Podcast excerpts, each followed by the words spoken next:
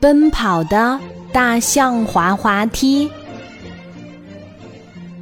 你听说了吗？小公园里的大象滑滑梯要被搬走啦！真的吗？好舍不得哦！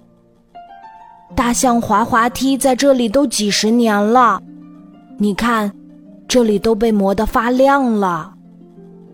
是啊。我小时候就喜欢在这里玩滑滑梯，现在我的孩子也常常来这里玩。听到这个消息，觉得好难过呀。人们在小公园里的对话，年迈的大象滑滑梯，都记在心里。是啊，终于要到告别的时刻了，虽然真的很舍不得。一直住在大象滑滑梯下面的田鼠一家，听到这个坏消息后，就像发生了大地震一样。我们不要搬走！田鼠宝宝们哭闹起来。住在这里多好呀！小朋友们吃剩的饼干、蛋糕、巧克力多美味呀！搬走之后，就再也吃不到了。我也不想搬走，田鼠太太伤心地说：“我好不容易挖了一个专属于自己的衣帽间，才享受了几天呢。还有你们最爱的健身房，当时可是费了好大的力气才建好的。亲爱的，不要太难过了，我们应该想想别的办法。”爱发明的田鼠先生用手推了推鼻梁上的眼镜，沉思了一会儿，说：“要不，我们一边旅行，一边寻找新的住处吧。”旅行，田鼠太太眼睛一亮，当年的蜜月旅行，我一直到现在都念念不忘呢。是啊，现在我们有了孩子。旅途一定会更精彩。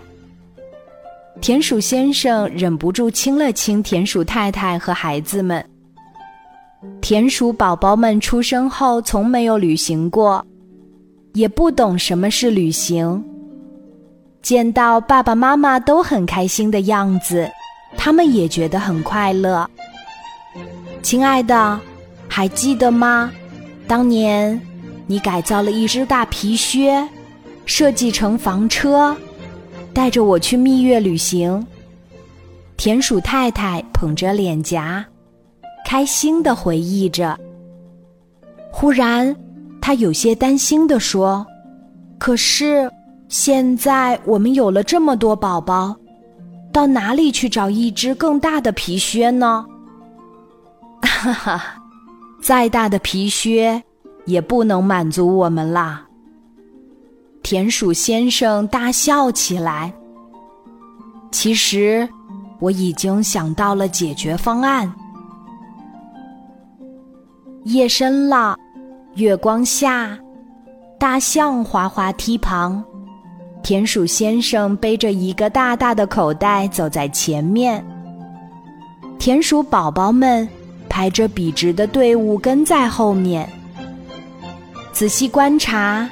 你会发现，他们的手中拿着不同的工具呢。原来田鼠先生给他们安排了不同的小任务。咔咔咔，咚咚咚，哒哒哒，各种敲打声组成了美妙的乐曲。天快亮的时候，大象滑滑梯旅行车。已经改造完工啦！驾驶舱、卧室、餐厅、厨房、洗手间、衣帽间、健身房、游乐场一应俱全。田鼠太太把新鲜出炉的美味早餐送到旅行车的餐厅。我们的旅行开始啦！田鼠一家欢呼起来，出发喽！公园里晨练的老人们看到奔跑的大象滑滑梯，都不敢相信自己的眼睛。太阳升起来的时候，年迈的大象滑滑梯从睡梦中醒来。我这是在哪里？他被眼前的风景迷住了。我们在山脚下，顺着前面的路绕过去，就能见到大海啦。田鼠先生有些抱歉地说：“因为这个旅行计划比较突然，所以就没有把您喊醒。我和孩子们在您睡觉的时候悄悄地改造了您。这么说，我现在不是一座滑滑梯。”而是一辆旅行车了。年迈的大象滑滑梯，看到自己的大脚，穿上了轮滑鞋。不，您既是滑滑梯，也是旅行车。田鼠宝宝们一个个从滑滑梯上滑下来，跳进驾驶舱里，争抢着望远镜。我明白了。